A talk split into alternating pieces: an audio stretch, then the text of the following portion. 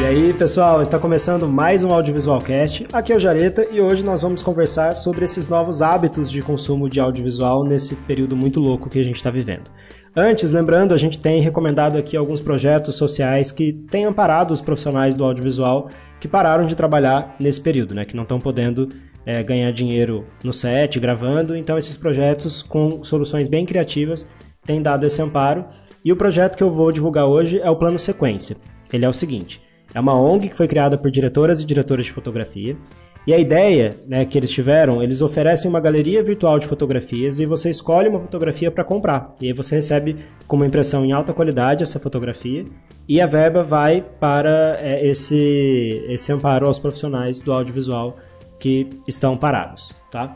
Eu vou ler aqui um trechinho do projeto. Além de alimentar esse fundo que dá suporte a tantas pessoas, o projeto amplia o alcance de artistas brasileiros, fortalecendo a cultura nacional e fomentando o cenário artístico que precisa crescer nesse momento. É da arte que todos tiramos respiro para seguir diante as adversidades da rotina e isolamento social. Eu achei bem criativa essa proposta, então deem uma olhada lá no Instagram deles, né? Eu marquei no Instagram do Audiovisualcast, o nosso Instagram é Audiovisualpod, e lá você vai encontrar a publicação onde eu marquei o Instagram deles, que é Plano Sequência ONG, tudo junto, o arroba, e ali você encontra as fotografias, ok? Gente, desde que nós voltamos nessa última temporada do Audiovisual Cast, nós falamos sobre o grande desafio da, das, das aulas que estão sendo oferecidas via audiovisual, de diferentes formatos, teve um programa inteiro sobre isso. Nós tivemos um programa para falar do, dos impactos no setor econômico, então como todos os braços desse setor, produção, distribuição e Parque Exibidor tem se reinventado e, e, e buscado saídas para conseguir seguir é, nesse momento de pandemia. Falamos também sobre a importância do jornalismo e da cobertura audiovisual para que a gente possa tomar decisões é, relacionadas à nossa saúde, à nossa segurança. No último programa falamos sobre fake news, foi um programa também que fez esse dimensionamento do tamanho da enrascada comunicacional que a gente se encontra. Então, se você se interessa por algum desses temas e quiser conhecer mais sobre eles, dá uma olhada aí no nosso arquivo. Nós temos também as temporadas passadas com muitos temas legais pré-pandemia. E hoje o assunto é um pouco mais de boa. Né? Se você faz parte desse grupo que pode dizer sim para hashtag se puder fique em casa, você sabe que tudo migrou para as telas. E hoje eu reuni uma galera, acho que nunca teve tanta gente no mesmo episódio aqui do Audiovisualcast, para a gente falar sobre tudo isso. Pessoal, apresentem-se e já digam quem são vocês na quarentena. É, eu sou a Carol, roteirista, moro em São Paulo, quarentenada. Bom, eu sou a Cristiane, sou doutoranda em comunicação, também quarentenadíssima, escrevendo a tese, e é isso. Oi, eu sou Renata, eu sou professora e eu tô quarentenada também. Eu sou a Rafaela, meu apelido é Sula Miranda, eu sou atriz e na quarentena eu já fui a, a, louca dos cursos e a louca do BBB. Hoje eu tô em harmonia. Oi, eu sou Otávio, sou mestre em comunicação, trabalho como editor de imagens e na, tô quarentenado, trabalhando de casa. E nessa quarentena eu comecei meio como louco das séries, que eu já era antes da quarentena. Passei pro louco dos livros e agora acho que eu tô no louco dos cursos e palestras. Vamos lá então.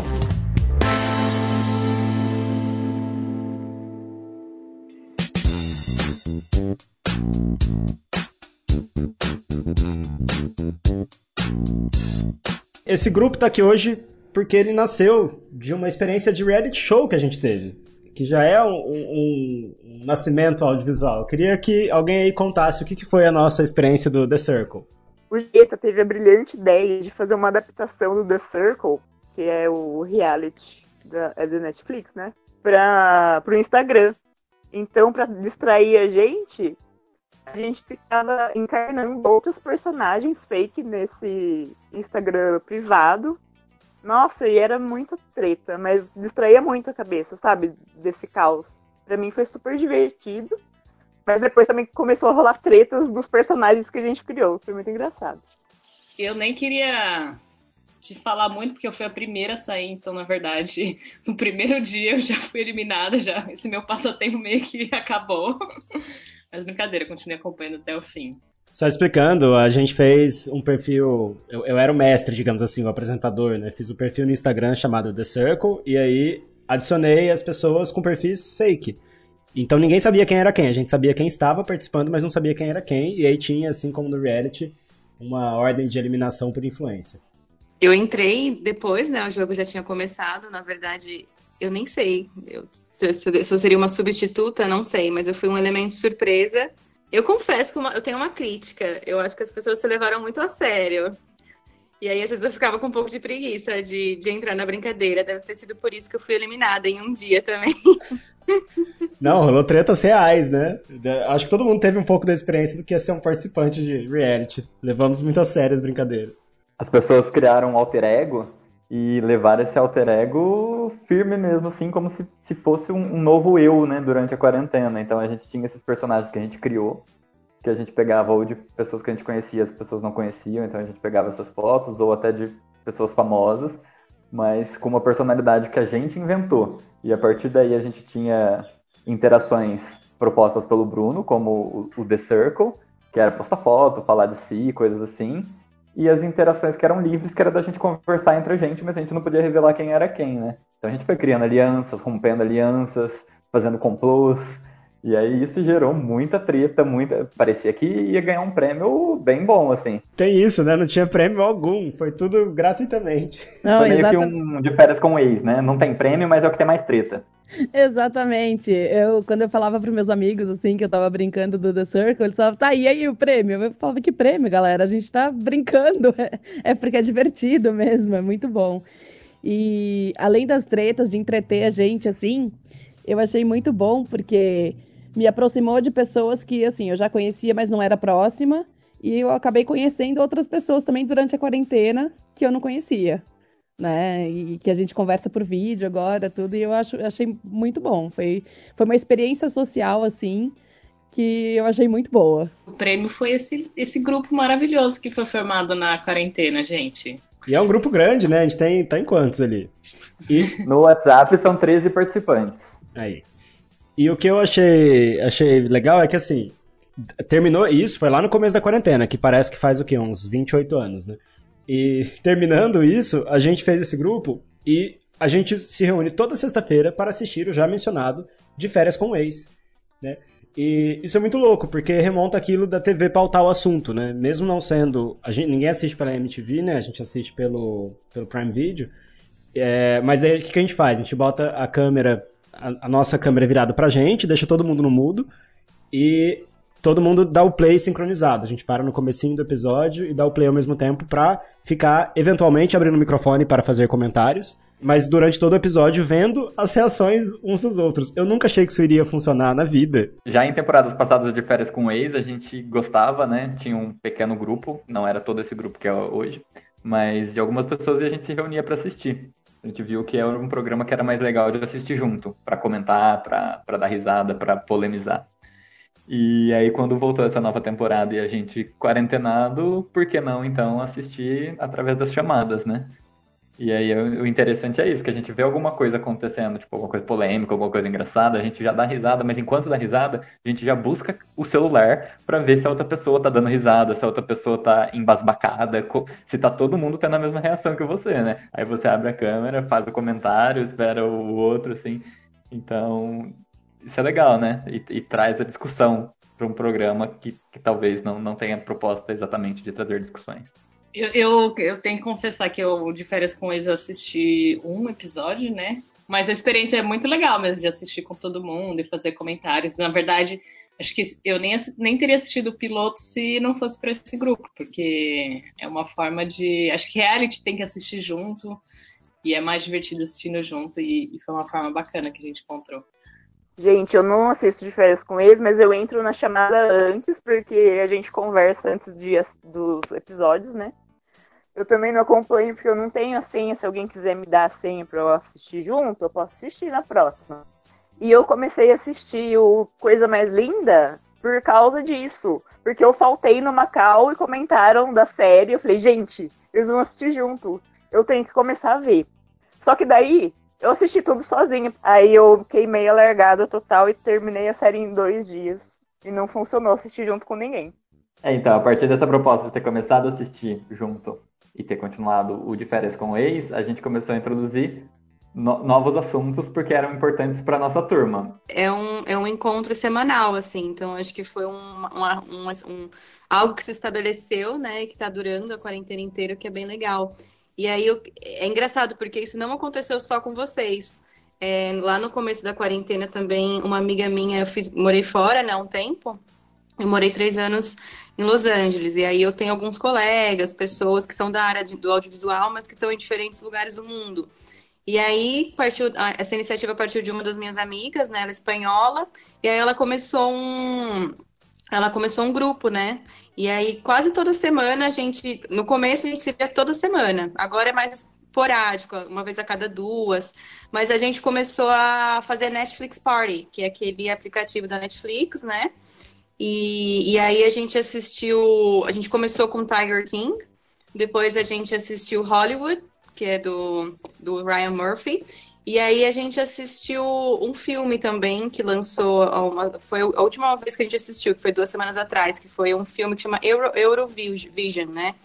Que pra gente é algo que não é tão popular, mas na Europa e, e eu, e eu acho que talvez nos Estados Unidos ele é bem conhecido. Foi o festival musical que, que lançou o ABBA, né? O ABBA foi descoberto no Eurovision. E aí a gente assistiu. Então, é só para agregar isso, que acabou se tornando. É isso, a gente não se falava com frequência, né? Era bem raro. E aí, de repente, na quarentena, a gente começou a se falar pelo menos uma vez por semana. E aí a gente criou esse hábito de discutir, de a gente tem um outro grupo também juntos, e aí a gente lança referências. Inclusive, quando Coisa Mais Linda estreou, eu mandei para eles.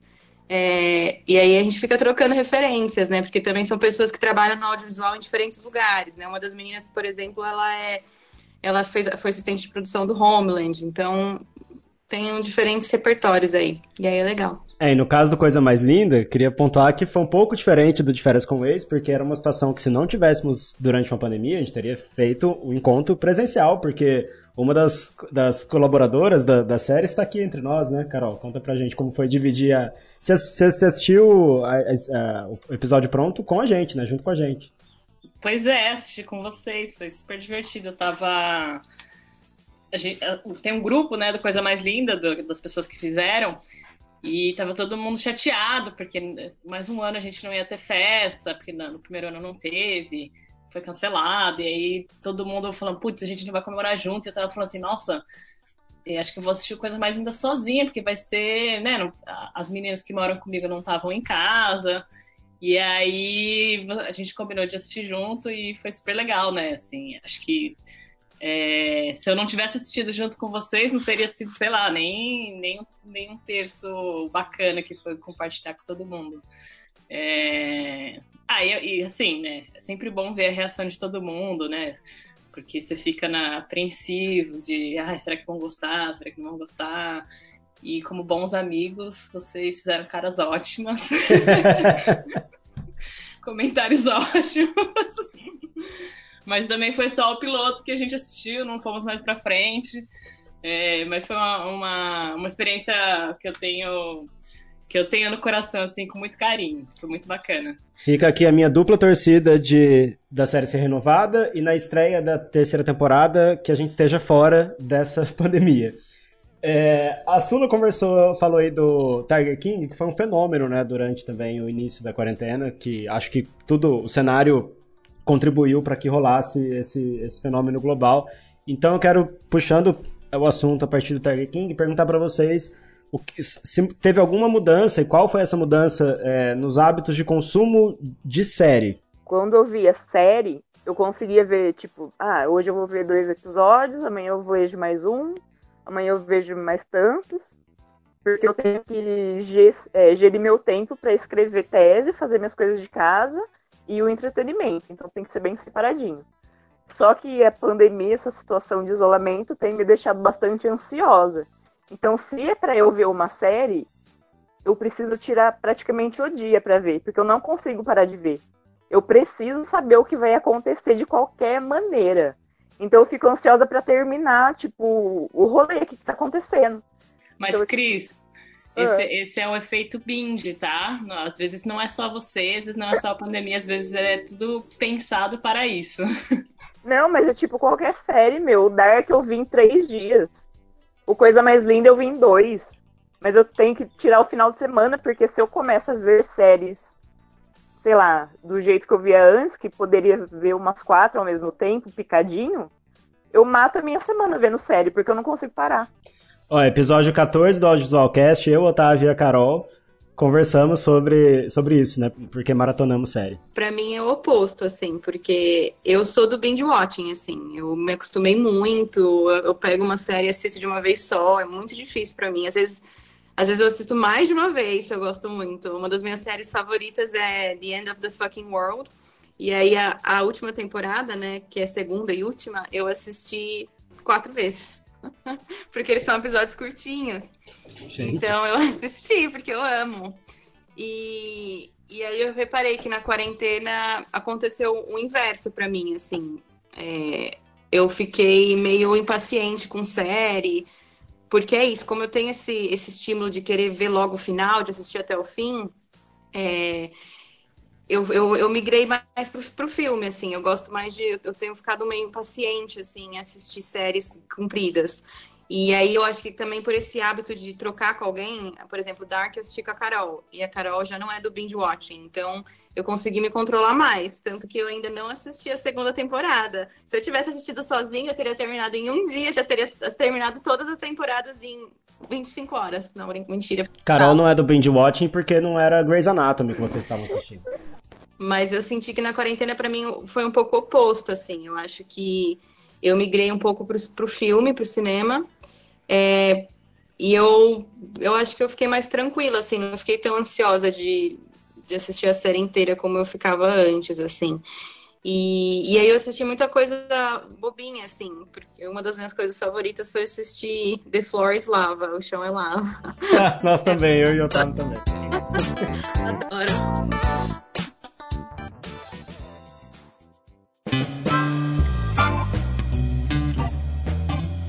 Você falou de, de cinema, né? Que você não queria engatar uma série e foi pro cinema.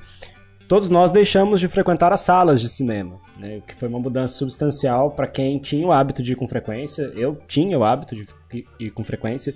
Sinto bastante falta. Queria saber é, sobre isso, se alguém foi em algum drive-in, conhece alguém que foi, como tem sido esse lance? É, eu, eu, só conheço quem foi e estou para ir.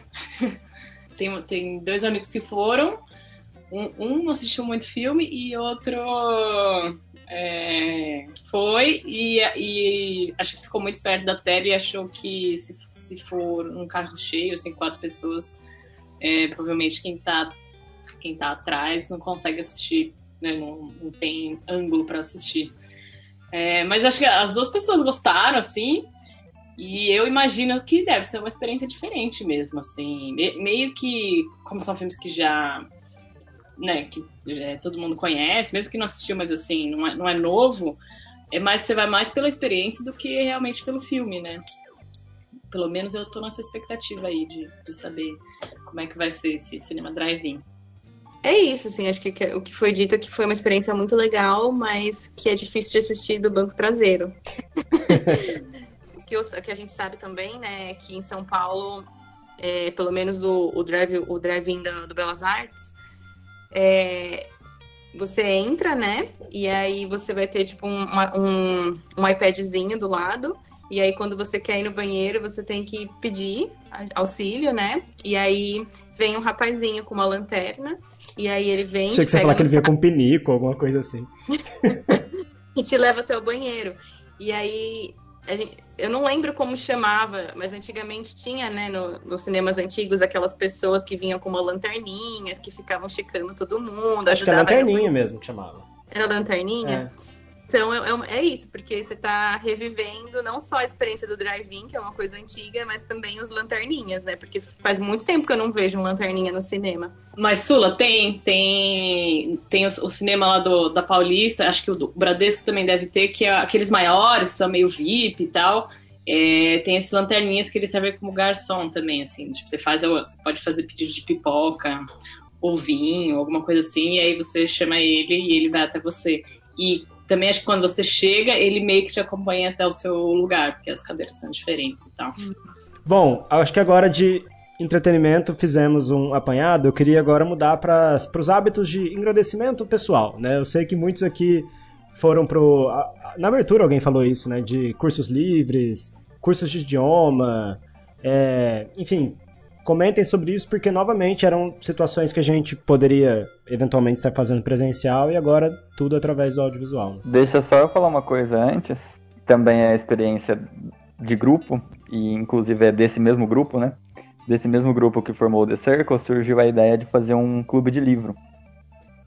E aí, a partir dessa ideia, a gente começou. A gente está no segundo encontro por enquanto, mas a gente, cada vez um decide um livro, e a cada 15 dias ou 21 dias, a gente está se reunindo às quintas-feiras para discutir sobre aquele livro. Então, uma coisa também que eu e a Renata, a gente até tinha tido essa ideia ano passado de fazer, mas não deu certo, porque ninguém quis. E aí é isso, quinta-feira então clube de livro, sexta-feira de férias com o ex, e cada dia a gente vai marcando. A gente teve reuniões também para fazer coisas relacionado à culinária, então vamos cozinhar junto, vamos comer junto. E tivemos também duas edições que a gente se reuniu para fazer uma competição de dança, né? Vendo coreografia no YouTube e, e imitando. Enquanto alguns só assistem para ser jurados, os outros dançam também. Realmente é uma coisa que faz muito tempo que eu queria fazer, um clube do livro, né? Eu sou, tipo, uma rata de, de biblioteca, de livraria, assim, e eu nunca consegui realmente fazer parte de um clube do livro. Nesse momento de pandemia, foi o audiovisual que, que me que me deu essa oportunidade, realmente, né? Porque a gente consegue se reunir é, por videochamada, então é uma coisa que tem ajudado muito. E eu tô, tipo, super feliz, na verdade, porque é uma coisa que eu sempre quis. É uma coisa que tá me dando oportunidade de ler livros que eu não escolheria. Então, sobre os cursos, assim, na verdade, no começo teve muita live, né? Então, tanto live musical, quanto lives informativas e, e com temas diversos, assim, né?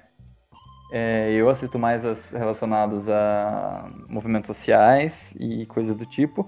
E aí, é, de um tempo para cá, começou a aparecer o, o, interesse pelos cursos, né? Que foram surgindo cursos. Inicialmente eu fiz um ou dois ali que eram gratuitos. E aí agora eu já paguei alguns que eu estou fazendo. Então, é, para começar, eu comecei, eu comecei. Eu continuei, na verdade, o espanhol que eu fazia através do aplicativo. E depois de finalizar no aplicativo, eu fui por um curso que tinha através de aulas online. E agora eu estou fazendo alguns cursos sobre marxismo, Rosa de Luxemburgo, voltados para essas temáticas. E também acompanhando um pouco alguns cursos e umas lives, e com interesse de fazer um, um curso mais para frente aí pago sobre investimentos. Mas aí é isso. Uma coisa também que no, no dia a dia, na rotina de quem saía de casa todos os dias, várias vezes por dia, eu não, não pensava sobre isso. Pelo contrário, quando eu pensava assim, ah, eu podia fazer um curso de tal coisa, podia. Aí eu falava assim, nossa, mas que tempo, eu vou, vou ter que dedicar a noite toda, então, para fazer esses cursos. Vou ter, apesar de estar trabalhando de casa, com o deslocamento ganha, ganha um tempo, né? Antes de começar a quarentena, né, eu tinha começado um curso de teatro é uma semana antes da quarentena, né? A, logo que começou, a professora sugeriu, ah, vamos continuar online e aí, assim que as aulas retomarem, a gente retoma o presencial. Só que elas não retornaram, né? Como sabemos. E, e aí a gente está seguindo, já tem quatro meses, a gente está junto toda quarta-feira, a gente continua estudando. E, e aí é, é muito interessante, assim, porque ela também ela é, ela é taróloga, né? E aí, antes de começar toda a aula, a gente faz uma meditação. Então, todo mundo com seu fone de ouvido, e aí ela guia da casa dela, então a gente passa por esse processo de meditação e aí começam as trocas, os exercícios. E aí agora ela mudou um pouco as aulas, então ela usa o Zoom, né? E aí o Zoom permite que você faça subgrupos dentro do Zoom. Ela paga, no caso, o, o Pro. E aí, às vezes, ela passa exercícios. Então, tá, agora eu vou dividir vocês em grupos, em duplas, em trios, e aí vocês vão fazer um projeto, daqui a pouco vocês apresentam. Então, para mim, assim, eu achei que é super possível, assim, você estudar teatro e você se aprimorar através do computador, assim. E eu acho que, que para mim serviu muito a, a, quarentena nesse sentido, de compreender que eu nunca tinha me proposto a fazer cursos é, à distância, né? E nunca tinha pensado em fazer um curso de teatro à distância. E tem super, funcionado super bem. E e aí, além desse, desse grupo, acabou se estendendo para um grupo de estudos feministas também. Então, essa possibilidade. E, e, eu percebo que vira muito um lugar de segurança, né? Apesar da gente não se conhecer, a, pelo menos a, as meninas do grupo de segunda, a maioria eu não conheço. E ainda assim, ainda que a gente não se conheça pessoalmente, é, devido ao tempo que a gente está trocando, conversando, estudando toda segunda-feira, vira também um, um lugar de, de onde você se sente seguro, né? Para você se expor, para você falar, para você trocar. E eu dou aula de inglês também, né? Então eu acho que o fato do, das pessoas se interessarem em, e quererem continuar através, da, a, através de aulas à distância me possibilitaram também continuar trabalhando, assim. Então não, não achei difícil, sabe? Eu acho que, que possibilita bastante.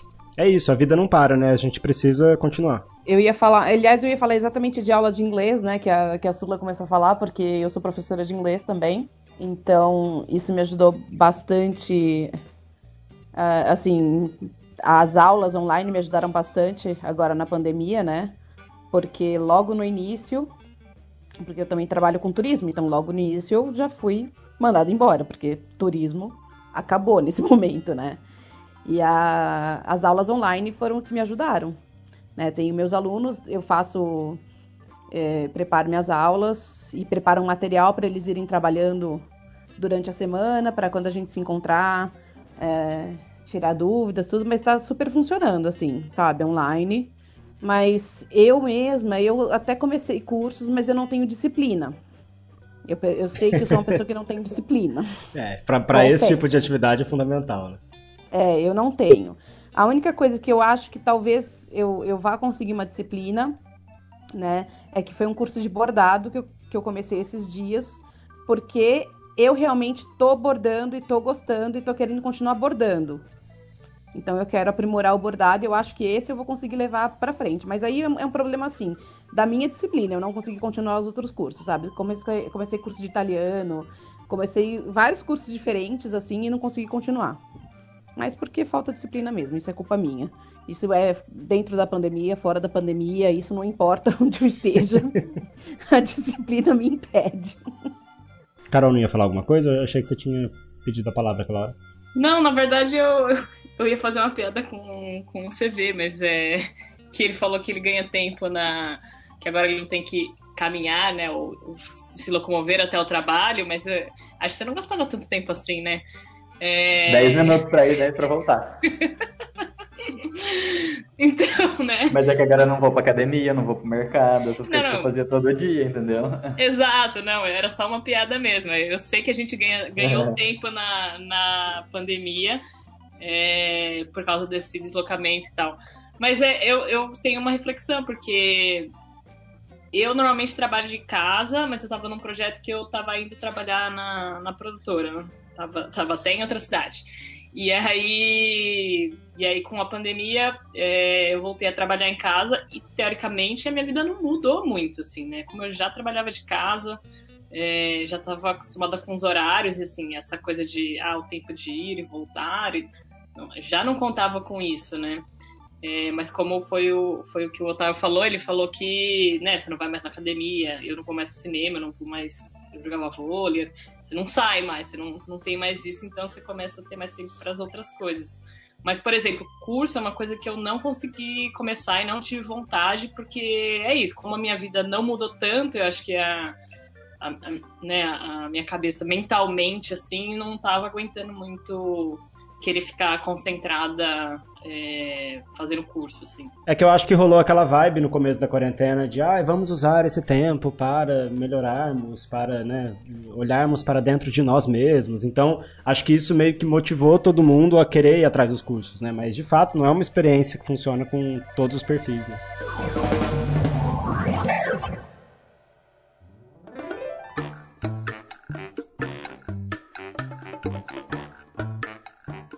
Eu queria falar um pouquinho das lives, né? Porque, enfim, isso ficou bastante popular por conta desse período também, né? É, lives de todo tipo, né? Eu, eu fiz lives, né? Na verdade, minha quarentena começou com uma live que foi minha banca de doutorado, foi no dia 23 de março, a gente tinha acabado de ficar em quarentena e teve que ser desse jeito. E depois fiz mais outras duas acadêmicas. É, mas teve live de tudo, né? Teve live de cursos, inclusive, para chamar a galera para os cursos live, né? Alguém mencionou aí do, do, das músicas, né? Os cantores fazendo live. E eu vi um tweet de uma amiga minha que eu achei muito preciso, que é, uma, é, é muito triste, né? Você sozinho na sua casa vendo uma live de, de, de, música, porque, enfim, tem um pedaço da experiência, por outro lado, você olha em volta e fala, que, que coisa, né? Que, que merda que a gente tá vivendo desse esse período. Então, enfim, acho que tem essa, esse lado um pouco estranho. E é, o constrangimento de cair na live de amigos no Instagram, porque o Instagram não mostra quantas pessoas tem na live. Aconteceu isso comigo algumas vezes, deu cair numa live e ter lá quatro, três pessoas, né? E aí você fica sem graça. E quando você cai, a pessoa já fala o seu nome, tipo, ai, olha, agora o Otávio, meu amigo, entrou aqui e tal. Não, eu vou contar aqui, eu vou entregar uma amiga minha, a Ju, que tava fazendo uma live do, do bar que ela tem, e aí não tinha tanta, não tinha pouca gente assim, tinha bastante gente.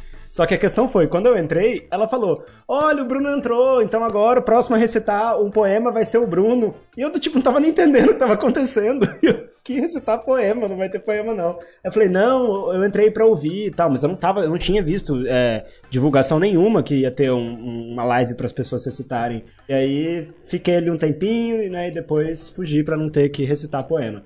Alguém passou por isso? Alguma história engraçada com lives aí? O Jaretinha, é, comigo já aconteceu várias vezes, só que ninguém falou, é atriz, daí eu consegui sair, tipo, de fininho, né?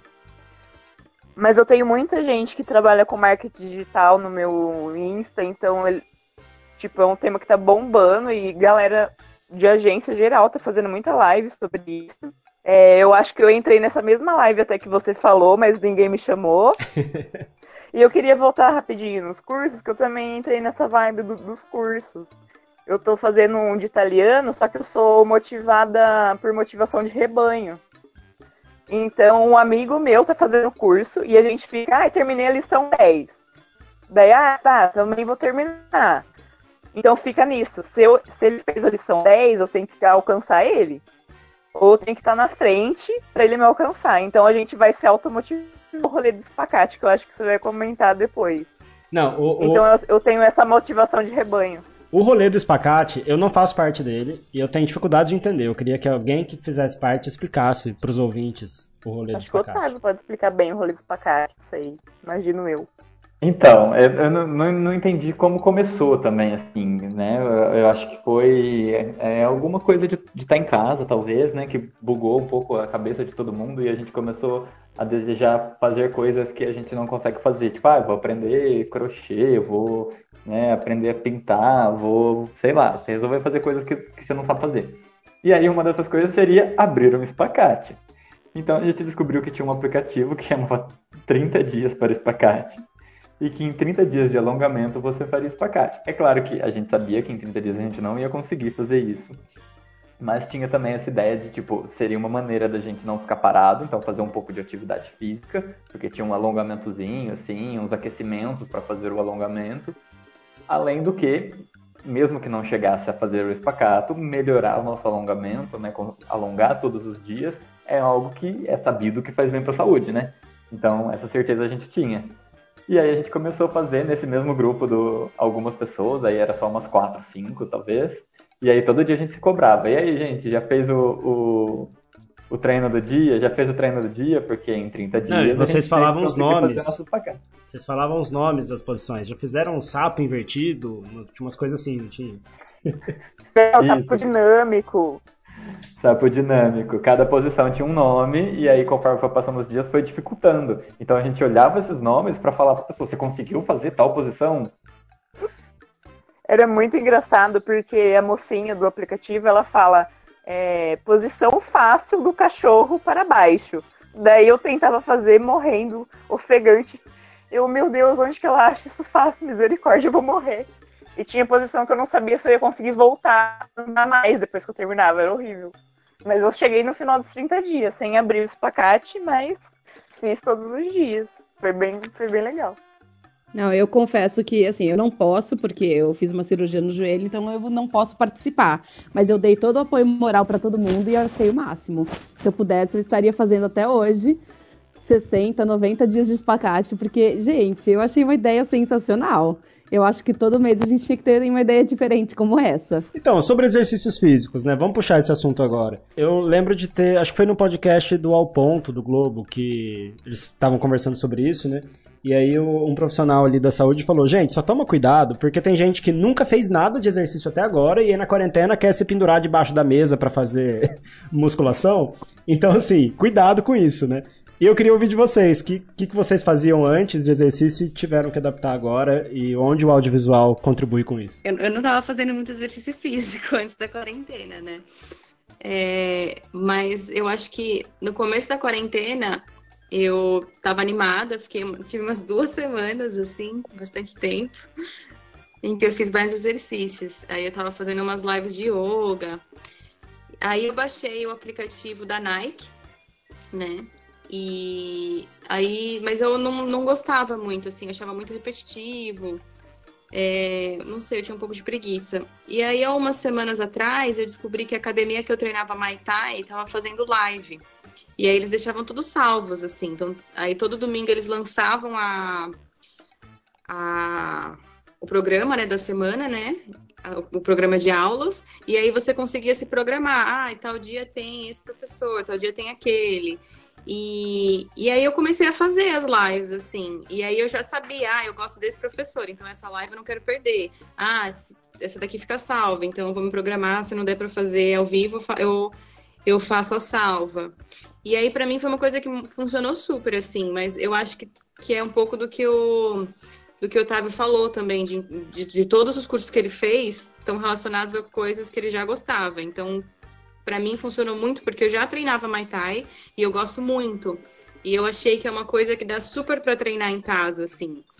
Você não precisa de uma outra pessoa. Os exercícios, eu, eles eram eram exercícios que eu sabia, já já estava acostumada com as abdominais, com a prancha, com, com os, a, até até mesmo a parte técnica eu já sabia. Então eu não, não sofria tanto. Eu não senti que eu estava fazendo nenhum movimento errado. Mas eu acho que, como elas eram aulas muito técnicas, isso era muito bom para mim também para quem é iniciante. Então, inclusive as lives, as aulas continuam no perfil da academia, né? Então, quem tem interesse em Thai, eu acho que podia tranquilamente fazer as aulas e aprender. E eu achava muito bom, assim, achava eu ficava bem depois da aula, eu achava que eu queimava bastante caloria também. E, e é isso, era, um, era tudo na, na base da sombra, né? Porque você não tá treinando com ninguém. E, e aí eu acho que para mim funcionou muito, assim, acho que quebrou um pouco desse estigma de que a gente precisa ir para um lugar para se exercitar, assim, precisa ir para uma academia. Eu acho que são coisas que são passíveis de fazer em casa, sabe? É que eu acho que tem muita coisa aí que, por exemplo, tem pessoas que preferem é, atividades físicas sozinhos, né? Eu ouvi de vários amigos meus que amam natação, que gostam de natação porque é você e o fundo da piscina por vários minutos, né? Outros não, outros precisam, por exemplo, a galera do crossfit, né? Gosta dessa motivação de fazer todo mundo o exercício junto. E aí eu vi que tem algumas pessoas fazendo, igual a gente fez pro De Férias com Ex ou Just Dance, eu vejo que tem gente fazendo isso para exercícios, de que bota lá todo mundo a câmera se gravando, é, se, se numa mesma chamada e, e, e fazem um exercício junto para puxar essa motivação. Outros continuam fazendo sozinhos, né? Meu, a minha preocupação é que assim, às vezes você acha que você tá arrasando no exercício e tá fazendo todo torto, né? E, enfim, isso pode dar um problema. Mas para as academias permanecerem relevantes, né, nesse período, até para né, ficarem presentes para os alunos, eles estão fazendo essas lives, tudo. Mas, é, mas eu fazia vôlei e essa é uma atividade que você não consegue fazer sozinho, né? Não tem como. No máximo, não, no máximo você consegue fazer uns exercícios com bola na parede e tal, mas não é jogar vôlei, né? É, e, e eu acho que essa pandemia acabou com o meu projeto verão que eu tinha, que eu até falei para você, Bruno, que no nosso ano novo a gente eu ia estar tá bem melhor em forma e estava super empenhada até chegar a pandemia e aí quando chegou é, estragou meus planos. Eu até ah. tentei, mas a motivação é muito. tá difícil nessa pandemia. As promessas de ano novo já era, assim, não, tinha, não tem como cobrar qualquer coisa. que bom, que bom que você não vai me cobrar, viu? Eu acho, o que eu queria falar, assim, sobre esse, essa questão de exercícios também, eu acho que o Instagram, eu não sei se as pessoas já faziam antes, mas me pareceu que um, um novo, um novo molde de linguagem ali para compartilhar exercícios é, acabou nascendo, ou pelo menos consolidando, que é usar o carrossel, é, e aí posta os vídeos, cada vídeo do carrossel é um exercício, e aí na descrição da publicação tem a, ou no próprio videografismo colocam um texto ali, mas geralmente eu vejo na descrição né, no texto o, a quantidade de repetições. E eu tenho feito muitos exercícios assim. Então é meio que um jeito que parece que o Instagram foi. Eles aproveitaram ali um, a organização dos elementos dele, do, da própria rede que já existia, para comunicar de um jeito que você consegue controlar, né? Você deixa o exercício em looping, porque o vídeo fica em looping, E aí você passa pra direita e vai pro próximo, passa pra direita e vai pro po- próximo. Vi alguns TikToks assim também, né? Então acho que isso é interessante da gente observar. Eu sempre gostei bastante de academia, de puxar ferro mesmo e ficar concentrada lá no exercício, quatro séries de 15, quatro séries de 10, enfim. Não tá rolando, né? E eu tinha começado a frequentar as aulas de fit dance. Só que pensa a pessoa perdida nos passinhos no começo, né? E o professor, ele começou a fazer live toda segunda-feira e toda quinta-feira. Até ele conseguiu o patrocínio da Gillette para umas lives. Achei super legal, assim, a iniciativa da marca em patrocinar as pessoas que estavam dando essas aulas de graça. E aí, em casa, eu posso errar à vontade, porque ninguém tá vendo que eu tô errando o passinho. aí, quando eu voltar às aulas, eu, tipo, já vou saber tudo, vou arrasar na aula de fit dance, porque agora eu já sei. Você já chega fazendo espacate. É lógico. E eu parecia um boneco de poço, tipo, com as mãos tudo balançando pra cima e pra baixo e determinadas coreografias, que agora eu não tô mais boneco de poço, eu sou, tô tipo Anitta, tipo a Sonza já bem arrasando. Bom, gente, nudes podem ser audiovisual também, né? E a quarentena fez todo mundo ficar isolado. Alguém tem alguma história aí de um primo, de uma amiga, pra compartilhar relacionada à troca de nudes? Imaginei que isso fosse acontecer. Então vamos pro, pro final. Eu queria que vocês, pra gente fechar a conversa, destacassem qual o melhor fora que vocês viram nessas novas relações audiovisuais da quarentena. Eu quero começar com a. Não fora, mas enfim, algo engraçado. Eu quero começar é, com a da pomba, do professor que pede para os alunos abrirem a câmera e aí uma das alunas apresenta um pombo de estimação. E a reação do professor é o que eu acho que né, a maioria das pessoas reagiriam numa situação de um aluno mostrando um pet pombo. Esse do pombo, para mim, é sensacional. É sensacional, porque a cara dele é tipo, é uma pomba. tipo, é muito bom. Mas eu acho que desses, assim, meu, o cara tirando a roupa na frente da câmera. Tipo, a pessoa esquece que tá com a Muito- câmera ligada. Que é o maior medo de todo mundo, é esquecer a câmera ligada. Não, e a cara das reunião. pessoas na chamada, né? Do tipo, ele tá fazendo isso mesmo? Pelo... É sensacional. tipo, desliga a câmera dele, desliga a câmera dele. Eu acho que esse foi o que me chamou mais atenção. Esse e o cara que tem que sair e voltar, né? acho que foi... Eu acho que um, um paralelo desse do cara trocando, que tem vários, né? Tem várias pessoas que acabam trocando, esquecendo a câmera de alguma forma. Tem também a, a gata que foi ao banheiro, né? Segurando a Hum, a câmera. Suelen. É, ela foi fazer xixi segurando a câmera. Me manda isso, por favor. Ah, não, não é esse da que eu lembrei é o professor chama a aluna e quem atende é o irmão e fala que ela tá no banheiro. Eu acho que o nome dela é Suelen.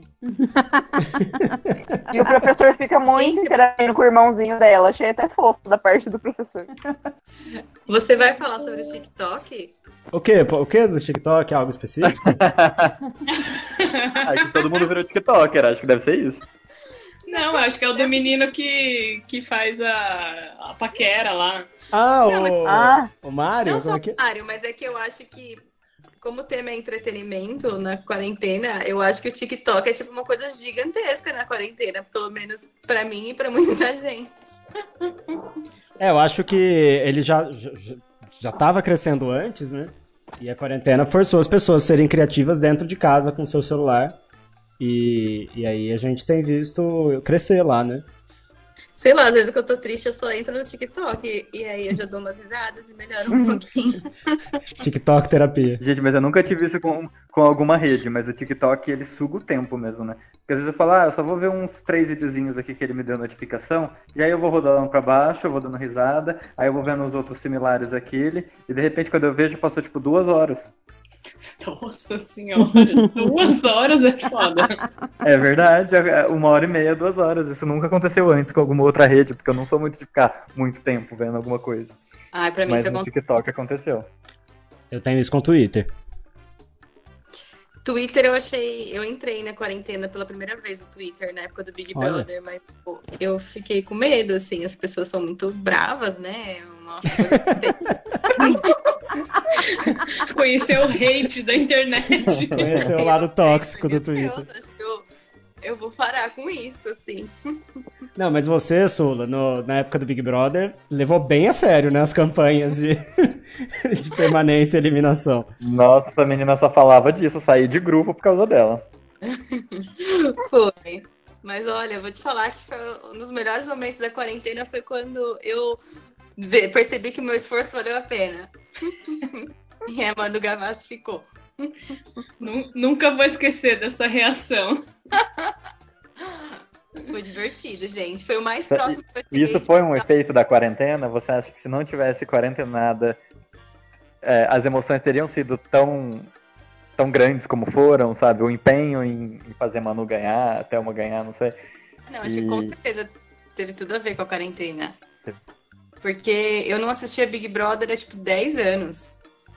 Assim, mas você começou a assistir antes da quarentena. Antes, antes da gente parar em quarentena, você já estava assistindo Big Brother. Mas é, algo mais contido, você acha? Assistindo, mas é porque quando, quando começou a quarentena eu descobri que eu tinha Globoplay. E aí eu descobri que eu tinha pay-per-view. E aí foi onde tudo começou. Então, mas não foi por causa da quarentena, foi porque você quis. Mas, por exemplo, acho que antes da quarentena é isso eu não ficava em casa, então às vezes de noite eu saía, é, eu tinha mais tempo livre, né? Porque o horário mesmo que passava o Big Brother eu achava muito tarde, às vezes eu tinha sono. Se fosse um dia normal, eu estaria dormindo nessa, nesse horário, se não fosse a quarentena. Então acho que tem tudo a ver, assim. Eu não sou uma pessoa muito competitiva, né? E eu nunca gostei de esportes competitivos, eu não tenho essa coisa de torcer por alguém.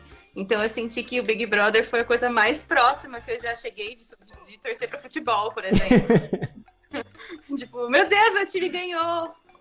Mas foi uma coisa meio obcecada, assim, não recomendo. Não recomendo para ninguém, não. Acho que foi, foi o começo da quarentena, né? Então eu acho que foi um, um escape mesmo, assim. Eu acho que para muita gente que estava super viciada no Big Brother era um escape, né? Porque você uhum. concentra todas as suas energias na vida de outras pessoas, em vez de olhar um pouco para si, entender como que você tá reagindo à quarentena, assim. Que é o que a gente faz toda sexta-feira no De Férias com o Ex, né? Porque né, o programa não tem, nem prêmio tem, nem, nem eliminação tem pra gente torcer, mas a gente fica lá problematizando os relacionamentos bizarros desse programa. Gente, tudo isso das lives é, tem esse lance, né? Que a televisão já há 60, 60, não, 70 anos, né, aqui no Brasil, que fez recentemente esse aniversário, televisão já nos permitia isso do ao vivo, né? Dessa experiência única de compartilhar um, um momento em tempo real, simultâneo, com trocentas pessoas. Então, assim, por que, é, que as pessoas fazem live? Porque, sei lá, podem fazer né, no Instagram que bota lá duas pessoas conversando. Poderia fazer isso gravado, mas a live faz primeiro que você sinta que a pessoa tá ali naquele momento falando, né? É, e, e, você se sente fazendo parte daquela experiência junto com todo mundo que tá assistindo, aquele númerozinho que fica ali em cima, que só aparece depois que você entra, no caso do Instagram.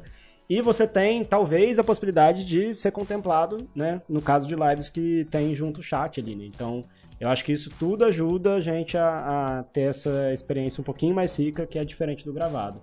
E a gente tem todo tipo de prática, né? A gente falou de exercício físico, a gente tem encontros religiosos, né? Rolando no, no cultos, missas, rolando em lives. Eu acho isso legal de observar também. Inclusive, teve a participação especial do Gatito, que eu não assisto live religiosa. Minha mãe, ela assiste, porque ela é católica bem praticante. E... Mas a gente acaba recebendo vídeos, né? E teve aquele do gato que bebeu o café da manhã do padre enquanto ele fazia um, uma live. Eu achei sensacional, porque não sei se vocês sabem, eu amo muito gatos, né? Eu achei muito lindo o gatito bebendo o leitinho do padre. Achei fofo. Esse eu não vi, mas eu vi o padre que, que virou um gato, né? Com o filtro lá de. É, ele usou filtros, foi muito engraçado também. Um outro conteúdo, né, que tornou muito comum são, foram as pessoas comemorarem aniversário através de chamadas de vídeo, né? Então muitas vezes pessoas que não estariam juntas no aniversário por não morarem na mesma cidade, coisa assim, começaram, passaram a comemorar por chamada, por não ter como reunir mesmo com as pessoas que estão perto, e aí pessoas de longe participando também desse aniversário. É claro que a gente não quer substituir isso de ter várias pessoas por perto abraçando, mas ao mesmo tempo a gente conseguiu pessoas que estão longe estarem participando desse nosso dia, né? E esse nosso grupo do The Circle, já sei lá, metade ou mais que isso, já fez aniversário durante esse período.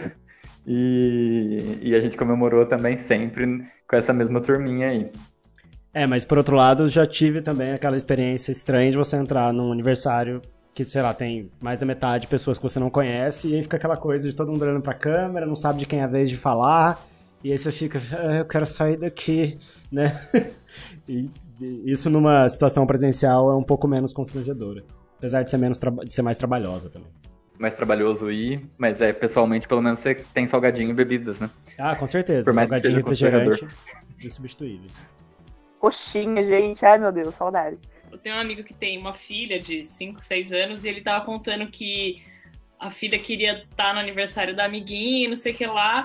E agora os pais têm que fazer o bolo de cada um dos aniversários. Antes você ia Nossa. e só comia. Aí os pais agora têm que fazer a comida. Que trampo, é. Gente, um negócio que o nosso grupo foi pioneiro, ele só não ficou famoso no Twitter, foi o Gugu na minha casa. A gente fez Gugu na minha verdade, casa é muito verdade. antes de bombar no Twitter, de ter filtro. A gente já saía Verdade. correndo pela casa, caçando os objetos com a letra T, com a letra C, com a letra V. Então eu só queria deixar bem claro que a gente que começou. É, assim, a gente, a gente não sabe se outras pessoas também não começaram, mas a gente começou com stop, depois a gente fez algumas outras brincadeiras de desenhar e tal. E teve aquele que você ia desenhando e tinha que adivinhar a palavra, né? Que é de algum site também, nem sei como chama. E aí a gente ia cansando deles, cansando e pensando em novas brincadeiras, novos jogos pra fazer.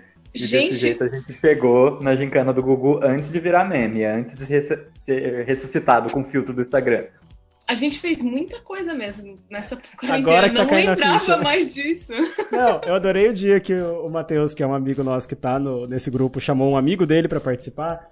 E nessa videochamada, o, o menino é mais novo que a gente, né? E aí tirou alguns sarros da gente ser velho. E aí na na- no dia seguinte a gente colocou ele de novo e qual foi a brincadeira? Bingo. A gente fez bingo na live. Fez jus à causa, Ele né? filho? adorou. hein? ele adorou, é. Tem isso. Passar por esse período não tá sendo fácil, então momentos como esse, é, eu quis trazer essa galera hoje aqui no podcast pra gente ver que isso ajuda muito a gente passar por esse período. É, muita coisa pesada, muita notícia, ruim, que é importante a gente acompanhar, que é importante a gente fazer o nosso papel cidadão de cobrar as medidas corretas pra tudo isso, de alertar quem não tá levando a sério o problema, mas a gente é um ser sociável, né? Não tem como a gente não se conectar uns aos outros e sem ser presencial fica difícil. E aí, videochamadas, lives e tudo isso nos ajuda. E aproveitar o tempo para fazer exercício, fazer cursos também. O audiovisual tem sido uma saída, muita coisa de linguagem tem sido amadurecida nesse período. É um, um período que ninguém vê a hora de passar, né? Espero que acabe logo, que acabe de um jeito responsável, né? Não precisamos ter pressa para reabrir nada antes de que seja seguro fazer isso. Mas assim que passar, esses momentos nós lembraremos com muito carinho. Eu, pelo menos, passo momentos bem divertidos com vocês. E obrigado por essa companhia. Valeu, brigadão. Valeu, a gente agradece. Valeu, como- falou. agradece. Obrigada. Obrigada. Valeu. Fiquem agora com os comentários do último episódio.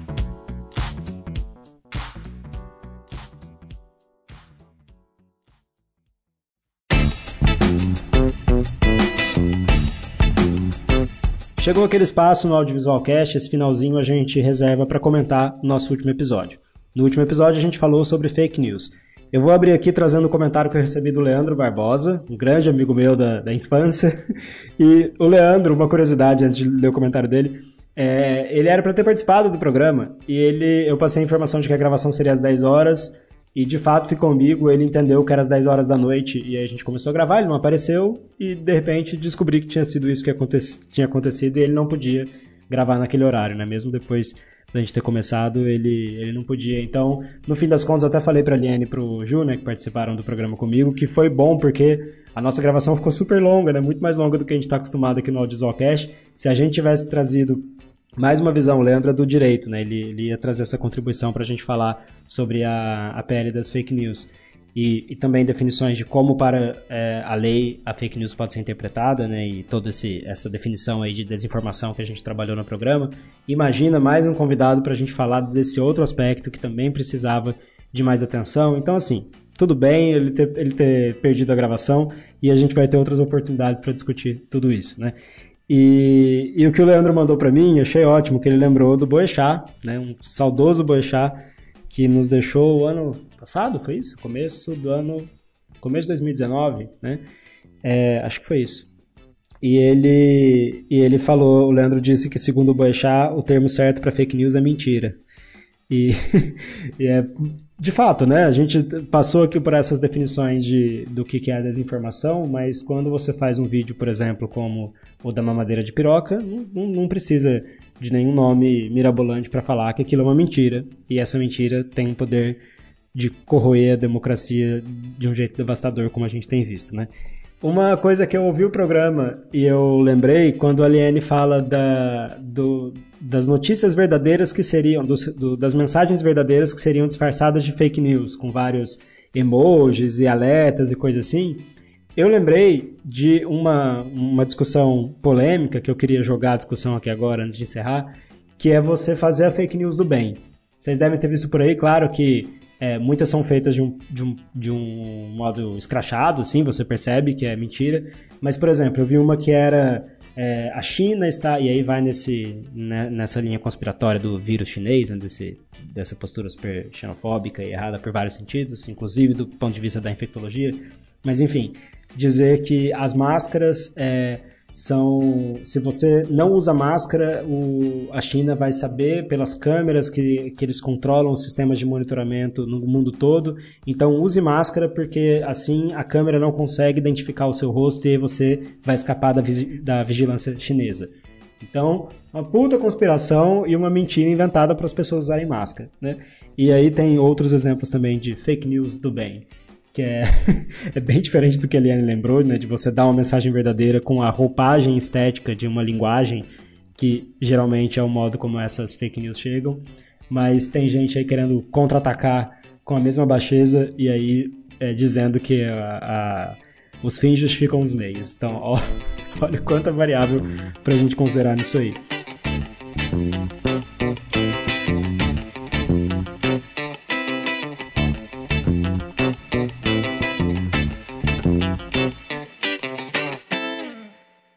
Está começando mais um Audiovisual Cast. Aqui é o Jareta e hoje o assunto são os novos hábitos. Hoje o assunto é, né? Aí você. É. Fala tema, fala tema, sei lá. Tema... Ah, É, mas eu sou não- o não Leandro. deixa Hoje. É, hoje a gente vai é- falar. Não, A assim, concordância é hoje... a mesma. Oi, Celinda. Ah, Eu permiti, ela saiu? A Sula entrou, é isso? Eu nem Ela vi. entrou e saiu. É, ela não entrou aqui, porque pra mim não apareceu. O que é essa reunião? Posso entrar? Pode, deixa ela entrar no meio. Adoro a Sula que entra assim no sa- Aí, ó. Aí, oi, Celinda. Não sei se tá entre Oi, nós. eu sei, eu tava falando que a reunião tava sendo gravada, eu falei, nossa, será que é alguma coisa importante? É o Eu podcast. Vamos par- top participar? eu, eu quero, mas eu, tenho, eu teria que ter me preparado. Não, não, é no Podcast. improviso. São causas, são perguntas. Ai, valeu, amigos. Até mais tarde, então, né? Gente, Que horas que a gente vai Eu vou- assistir o Eu Boca vou a Boca? cansar de vocês mais hoje. Eu nunca cansarei de vocês. Nossa, Ai, Bruno, você é bom, hein? Como você é mentiroso. É bom de lado, hein? Tipo, eu nunca vou cansar de vocês. Tchau, gente. Deu. É,